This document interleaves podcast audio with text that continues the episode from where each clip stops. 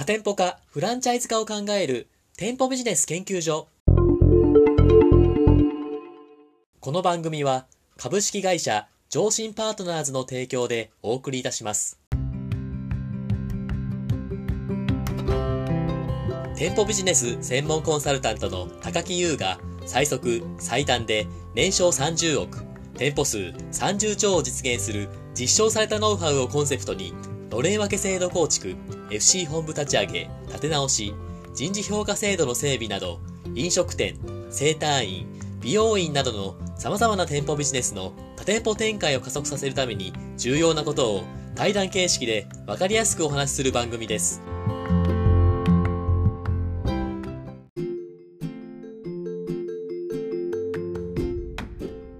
こんにちは。パーソナリティの田村陽太です。配信第24回目となりました。本番組のメインパーソナリティをご紹介します。店舗ビジネス専門コンサルタントの高木優さんです。よろしくお願いします。よろしくお願いします。はい、高木さん。はい。今日もやっていきましょう。はい。はい、本日の質問はこちらとなっております。えーエステサロン経営者です。はい。えーこれからマニュアルを作りたいと考えています。作り方のポイントを教えてください。これマニュアルっていうのは業務マニュアルですかね？なるほど。そうでしょうね。はい。あるんでしょうか？そういうポイントみたいなところが。いや、マニュアルはポイントは結構ありますよ。おおはいはい。でまず、やっぱこのマニュアルのね、大切さっていうところをね、こうはい確認していった方がいいかなと思うんですけど、そうですよね。作りたいっておっしゃってますもんね。結構、あの、私、あの、お付き合いある企業だと、はい。まあ3店舗ぐらい経営されてる会社とか、まあ3から10店舗ぐらいの会社さんが多いんですけど、はい。まあマニュアルないってね、結構あるんですよ。あ、そうなんですか。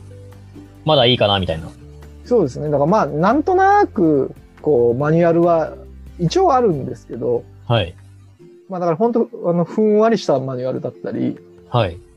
あの、人によってなんかその考え方が違うマニュアルだったりするケースが結構あって、はいはい。だからこう、統一されたマニュアルになってないような感じですね。あーえ、その人によって違うマニュアルってどういう、どういうことですか？だからなんか何種類もマニュアルがあって、はい。いやその、作った人が、はいいいと思ってるマニュアルになってるみたいな。あ、その人の経験から培ったマニュアルみたいな。そうそう、だ他の人が見ると、え、こう、こうじゃないよとかってなっちゃってるマニュアルとかって結構あるんですよ。あ、なるほど、なるほまあ結構あるあるだと思いますよ。ど。その状態だと、ああ。はい。あの、私の経験則で言うと、はい。こう、大体そのオペレーションのやり方が統一できてない。はあ、はあ、はで、どんな、やっぱりこうビジネスにも、あ。はい。ここが、あの、お客さんの満足度を勝ち得るために重要だみたいなポイントがあるわけですよ。はい、はい。だけど、だからそこのやり方が決まってないから、は人によってこう漏れてしまってたりとか、あ。ああ。なんかやり方が違ったりするんですよね。はい。で、これ店舗展開していく中で、やっぱりそのやり方が決まってない、うんで特にその成功ポイントのやり方が決まってないっていうのはこれ致命傷で、おおあの、だから店舗が増えていくと、こう、社長のこう目が行き届かなくなってきて、はい。で、結果的にそういった店舗の業績って落ちていくわけですよ。ちゃんとできてない店舗。はい。だから、やっぱりこう3店舗とかを超えたら、はい。もうマニュアルって作んなきゃいけないんですよね。ああ、なるほど。社長さんの目が行き届かなくなってしまうってことですね。そう、だからその段階でやっぱり競争力維持していこうと思ったら、はい。やっぱりこう自社の成功ポイントがまとまったマニュアルっていうのは、やっぱりもう不可欠になってくると。ああ、はい。だから素晴らしいですよね。今回そのマニュアルをちゃんと作りたいと。そうですね。そこら辺やっぱ自分たちの欠点があるって感じ取ってるんでしょうね、多分ね。うん。マニュアルの作り方あ、はい。なんですけどね。はい、はい。まあやっぱり、あのーマニュアル、いろんなマニュアル見てきて、あの、はい思いますけど、はい、はい。まず重要なポイントは、何でしょうか？全体像を示すっていうことでしょうね。おお具体的に教えてください。だ例えば、はいそ。の接客のやり方みたいなことって、こういろんなポイントがあると思うんですよ。はい、はい。例えばその、どういう表情でやるとか、はい。なんかこう、どんなお声掛けをするとか、どんな姿勢があるかとか、はい。あとは、その接客って言っても、例えばこのエステサロンはい。お客さんがこうね、いらっしゃって、まあその受付するときとか、はい。あとはこう待合室で待っててもらって、はい。えーこの施術する部屋に連れて行くときとか、はい。まあポイントポイントでこういろんな接客をする場所があるわけじゃないですか。ああですね。はい。で、わかりにくいマニュアルって、はい。なんかそういうその全体像が示されないまま、こう細かいことばっかりこう解説されていく。おー、はい。だから、待合室に連れて行くときにはこうやるんだよとか、ああはい。はいこう。書いてあったとしても、こう全体像がよくわからないから、はい。なんとなくこう頭に入ってきにくいんですよ。ああ、なんでこ、そもそもこの接客しなきゃいけないんだろうっていうのが分かりにくいというか。そうそうそう。だから例えば、はい。そういった部分を教育していきたいと思うんであれば、はい。例えばその接客の、まずその、なんで接客が重要なのかみたいな、その基礎的な条項から入っていって、おーおーおーで、その後にその接客の一連の流れってどうなってるのかみたいな。はい。お客さんが来店されてから実際帰るまでに、こう、どういう流れになってるのかと。はい。で、例えばその一番最初に、じゃあ挨拶するときっていうのは、その後具体的にどういうポイントがあるのかっていうふうに、うんこう、全体像が示された上で、はい。その後に、こう、個別個別の話に入っていくと、っぱ頭に入りやすいですよね。ああ、そうですね。で、特に新しい人はい。がだから来た時に、もうそのお店の流れとか全然わかんないわけじゃないですか。はい。それでなんかその接客の仕方、ポイントポイントだけ教えられても、はい。頭に入るわけないと思うんですよ。なるほど。はい。だからまずは、あの、い一連の流れってこうなってんですよって覚えて、はい。最初はだからそこだけでいいと思うんですよね。ああ、でもそれをこう練習していく中で、はい。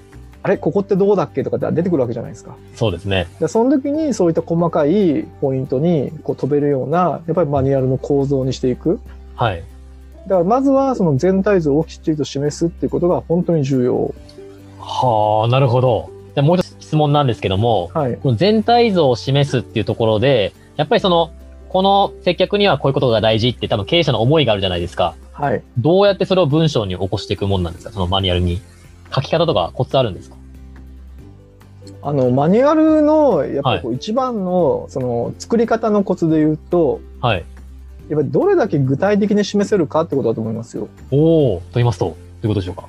あの、うん結局、マニュアルで、じゃあ、例えばその抽象的な表現、はい。まあ、どんなのがあるかっていうと、例えばその接客で言うと、はい。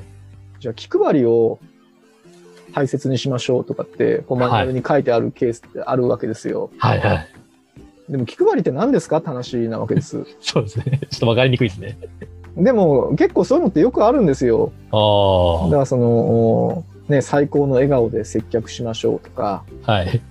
ありますよね。ありますね。よく、よく見ますよ。そういうのなんか。ホスピタリティを大切にしようとか。はいはい。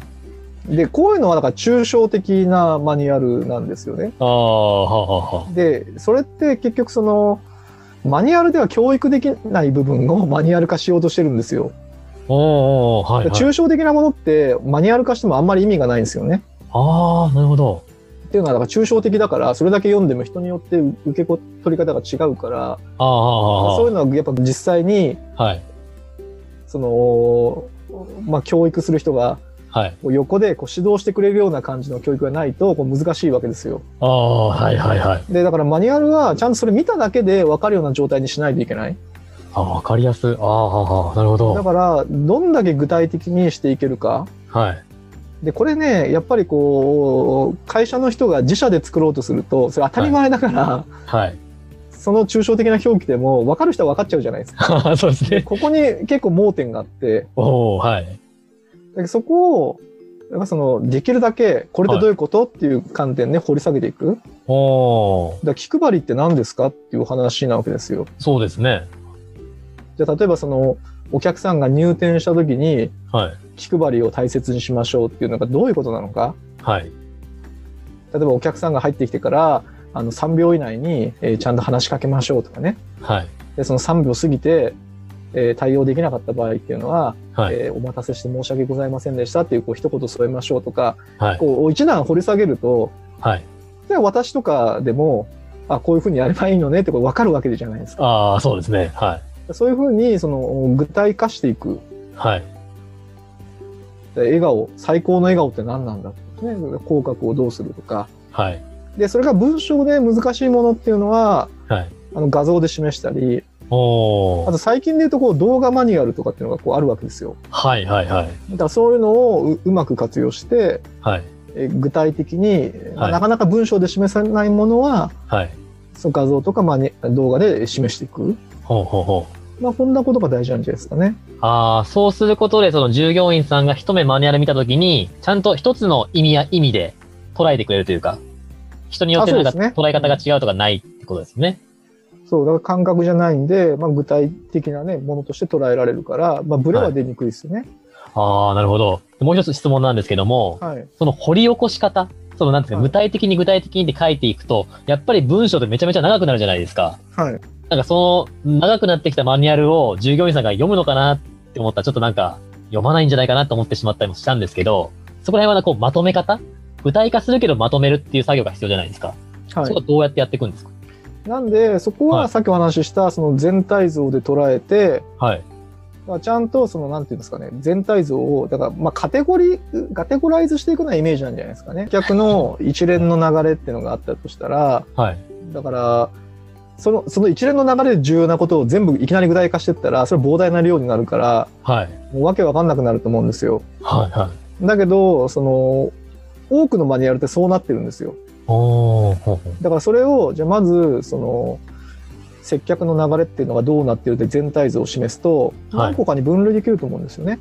ほうほうほう。でお客さんの入店時の時、受付の時、はい。手術室への案内の時、はあ施術の時とかってこう分類できるじゃないですか。ああ、そうですね。はい。で、その分類した流れの中でも多分さらに分類できたりするわけですよ。おー、ほうほだから受付の時で言うと、まずお客さんがいらっしゃいました。う。はい。えーご挨拶します。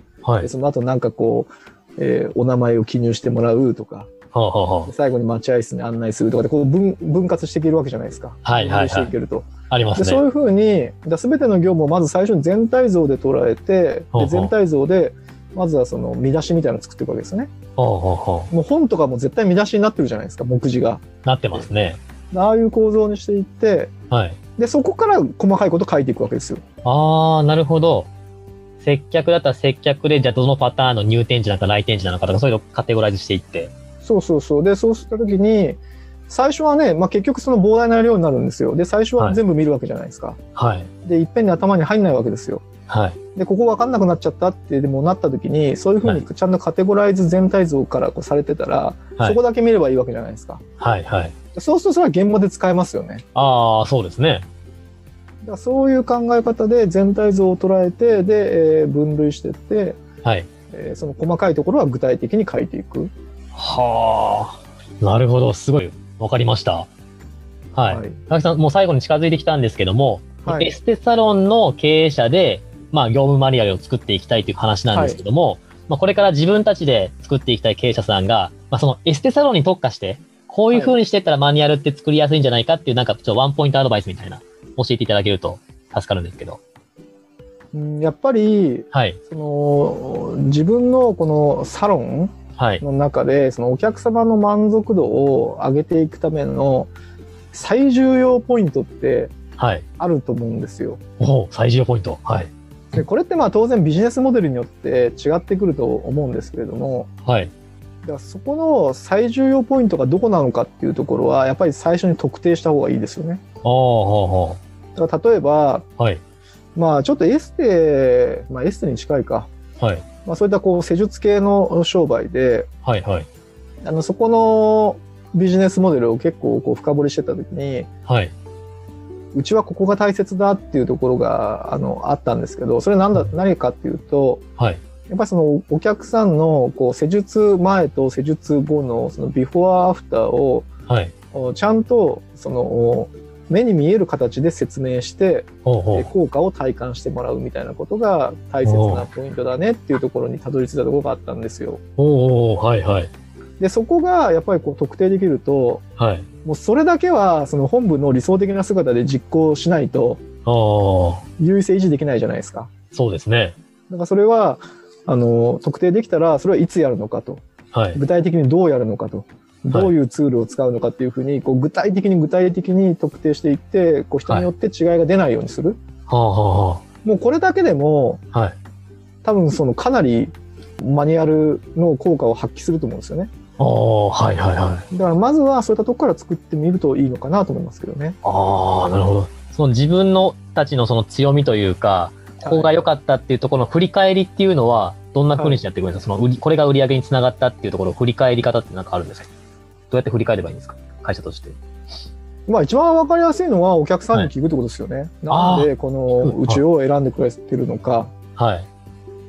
やっぱりそこにえー解があるじゃないですか。あ よそじゃなくてなんでうちなんですかっていう話なわけですよ。そういうのは一回ね、大規模にアンケート取ってみて、はい。で、その多かった答え、はい。そこからまずはマニュアル化してってもいいかもしれないですね。ああ、なるほど。聞いちゃっていいんですね、お客さんにね。うん、それはもうどんどん聞いた方がいいですよ。ああ。なかなかそこができてないね、経営者の方、もしかしたらいるかもしれないですね。でもすごい、ズバッとありがとうございます。はい。はい。今日は貴重なお話、ありがとうございました。はい、ありがとうございました。